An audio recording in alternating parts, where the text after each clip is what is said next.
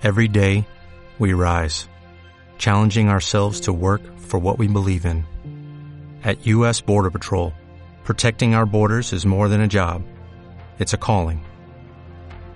Agents answer the call, working together to keep our country and communities safe. If you're ready for a new mission, join U.S. Border Patrol and go beyond. Learn more at cbp.gov/careers.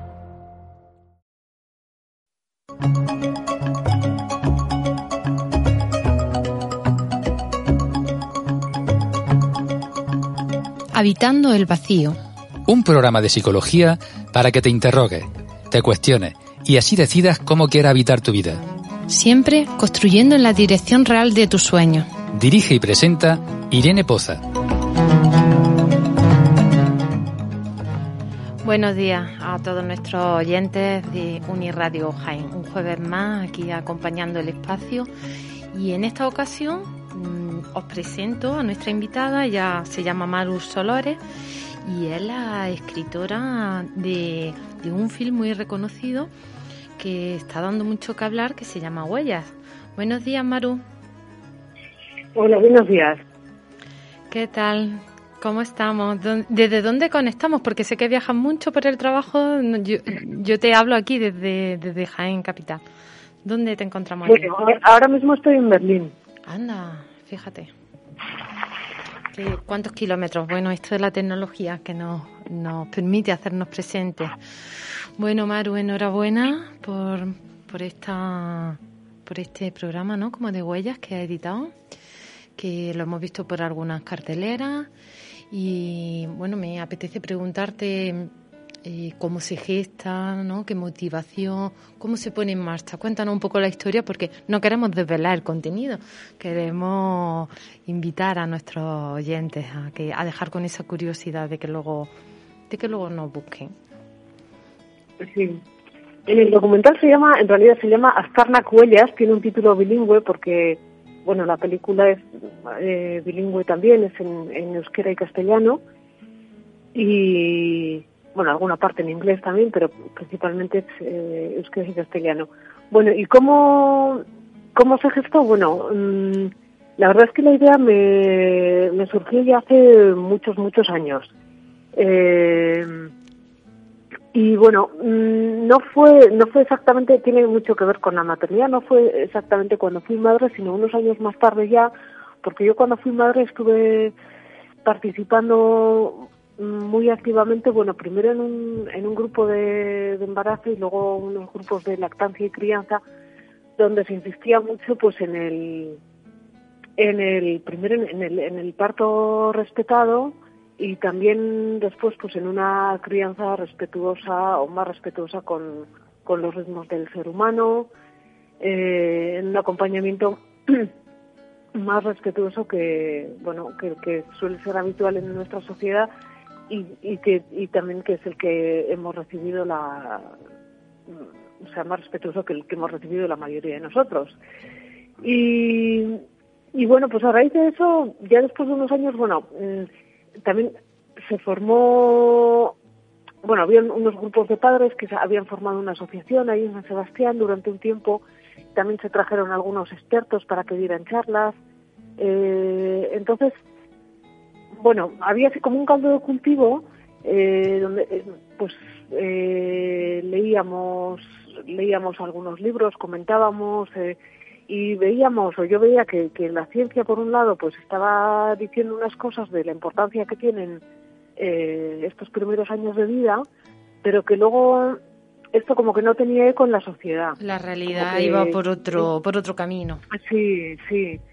Como que es un tema que en ese momento no, no pues eso no no se hablaba mucho Sí, que estaba, de, entiendo, de para esto. aplicar. Entiendo que ya había una movilización, o bueno, ¿no? Vemos toda una movilización hacia, bueno, esa importancia, ese respeto, ¿no? En los partos y todo. Y, y en todo eso, ¿no? ¿Qué, ¿Qué pasa? En psicología trabajamos mucho a veces nos da datos muy importantes. Esa forma, ¿no? Yo pregunto en terapia, ¿cómo, cómo fue tu nacimiento, no? ¿Fue por cesárea? ¿Fue natural? ¿Cómo, cómo, ha, ¿Cómo fue tu llegada al mundo? Y esto también nos da una actitud, ¿no? Una visión de cómo la persona se va a situar en el mundo.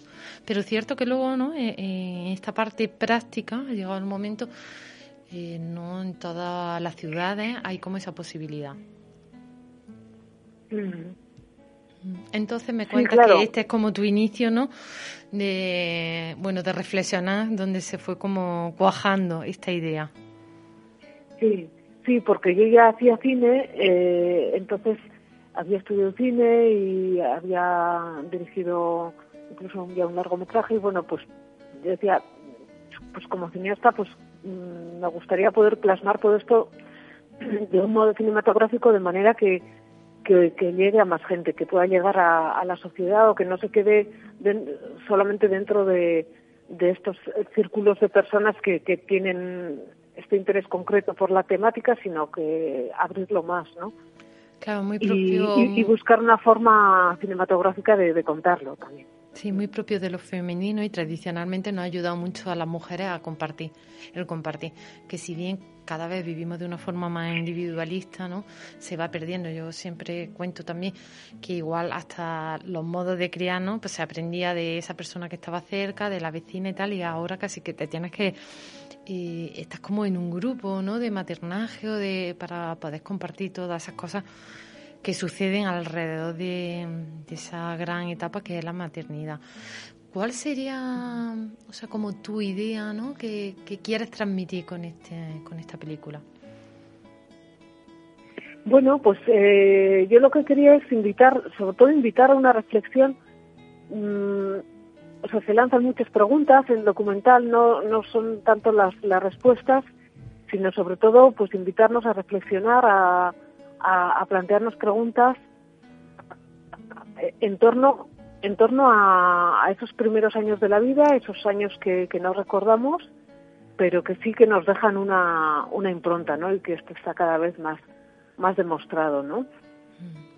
Y, ¿Sí? sí, te preguntaba datos curiosos de cómo hacer el montaje, ¿no? Porque me imagino también que eh, el equipo, ¿no? Que tienes que, armar para que se dé todo esto, también bueno, igual pueden ser profesionales que se dedican o también hay como una implicación, ¿no? Como de la temática emocional.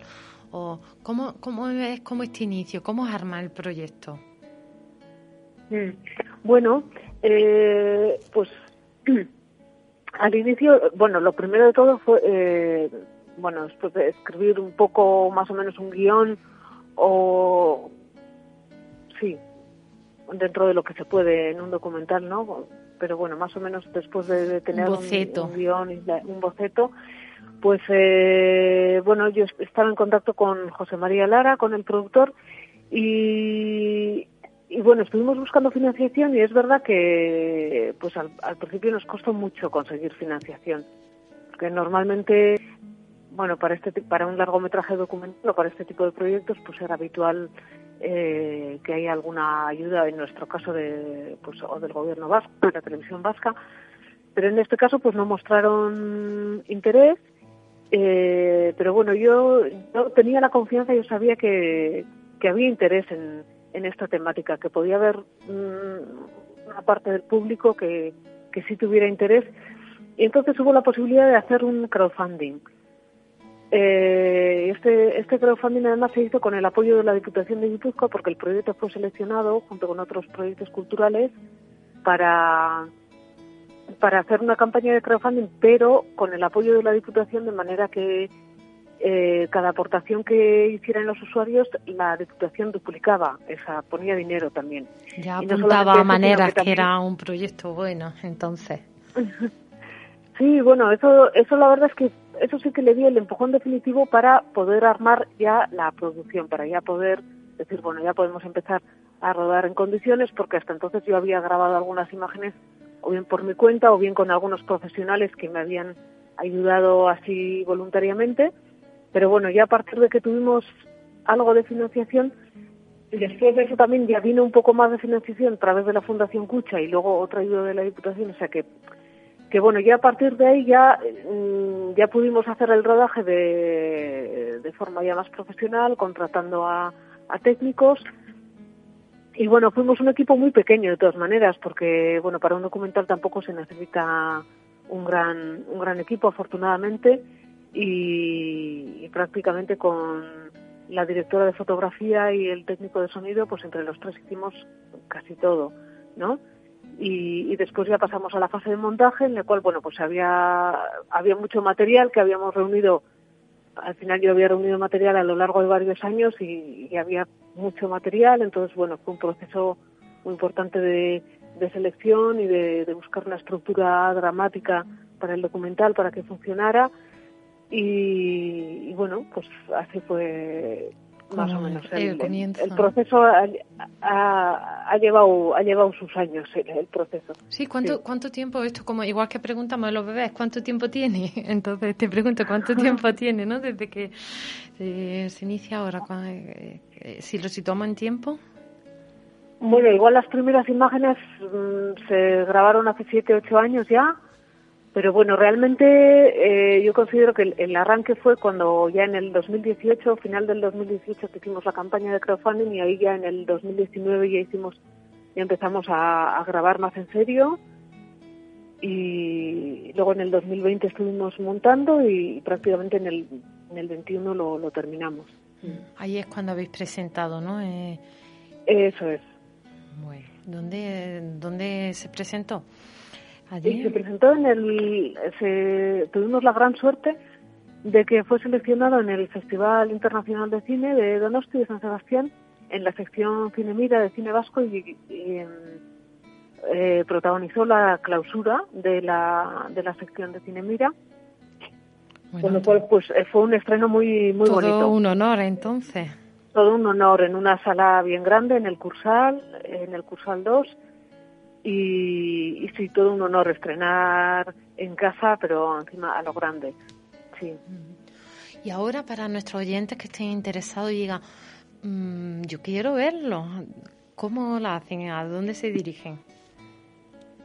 Bueno, eh, pues de momento estamos, eh, bueno, estuvo ya en algunos cines y ahora eh, generalmente lo que lo que estamos haciendo es que cuando cuando nos piden la película entonces, eh, bueno, tratamos de, organizar junto con algún ayuntamiento, casa de cultura o cine o, quien sea, eh, organizar proyecciones en, sueltas en, localidades a lo largo de toda la geografía española.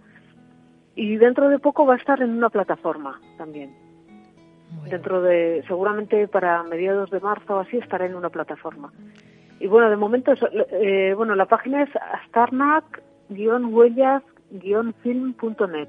Entonces ahí se puede contactar con nosotros y se puede también tener más información acerca de la película. Vale, luego dejaré también el contacto subido a, las redes de Uniradio para que si hay alguien interesado pueda ponerse en contacto con Maru y su equipo. Bueno, pues... Pues la verdad que darte la enhorabuena porque te hayas lanzado con este proyecto que me parece que es bastante único y particular, aunque sea como un tema ahora de la maternidad que no esté sonando mucho, ¿no? Pero ese momento como tan concreto, ¿no? Que la hayáis recogido en, en ese formato me... Bueno, pues eso, no me queda nada más que darte la enhorabuena como mujer, ¿no? Y que le sirva como a toda, a, toda la población femenina y por supuesto también a la masculina, ¿no? Que nos acompaña en ese trayecto. sí, sí, yo creo que, que, bueno, en general, claro, a la gente que está en edad de ser madre y padre es a quienes más interesante les, resulta, pero pero bueno, he recibido muchas respuestas del, del público y, y también, bueno, como yo misma lo digo en la introducción del documental, que es un documental para no solamente o sea, mm, en realidad no es solamente para, para padres, o sea, porque yo, mm, Por supuesto, yo siempre digo, todos somos hijos. Exactamente. Entonces, como todos somos hijos, pues sí, sí, sí, es una experiencia universal. Todos hemos venido al mundo, entonces, bueno, eso nos deja ahí como ese registro, ¿no? Como su propio nombre indica, una huella, una huella que vamos a trasladar en nuestra vida por el resto. Bueno, pues un placer. Eh, está invitada cuando quieras para que nos sigas contando cómo, cómo va evolucionando esta peli. Así que, que muy agradecida de que estés esta mañana con nosotros. Te mandamos un abrazo desde Jaén. Bueno, pues muchísimas gracias a vosotros también. Un abrazo. Nos seguimos encontrando. Hasta otro momento.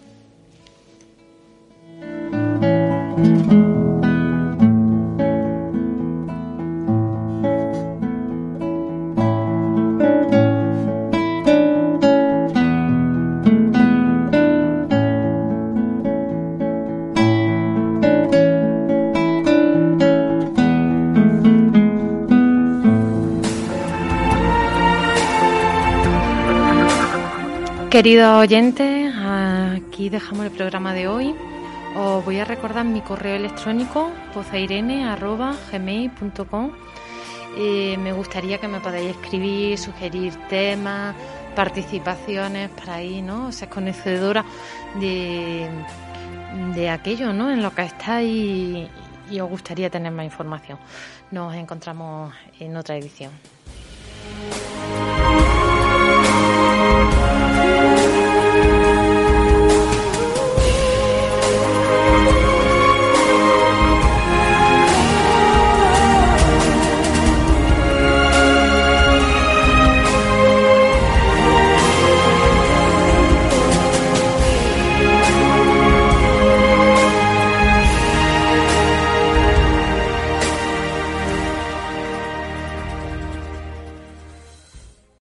¿No se merece tu familia lo mejor? Entonces, ¿por qué no los mejores huevos? Ahora, Egglands Best están disponibles en deliciosas opciones. Huevos clásicos, de gallina libre de jaula y orgánicos de Egglands, que ofrecen un sabor más delicioso y fresco de granja, que le encantará a tu familia. En comparación con los huevos ordinarios, Egglands Best contiene la mejor nutrición como 6 veces más vitamina D, 10 veces más vitamina E y el doble de omega 3 y B12. Solo Egglands Best. Mejor sabor, mejor nutrición, mejores huevos. Visita egglandsbest.com para más información.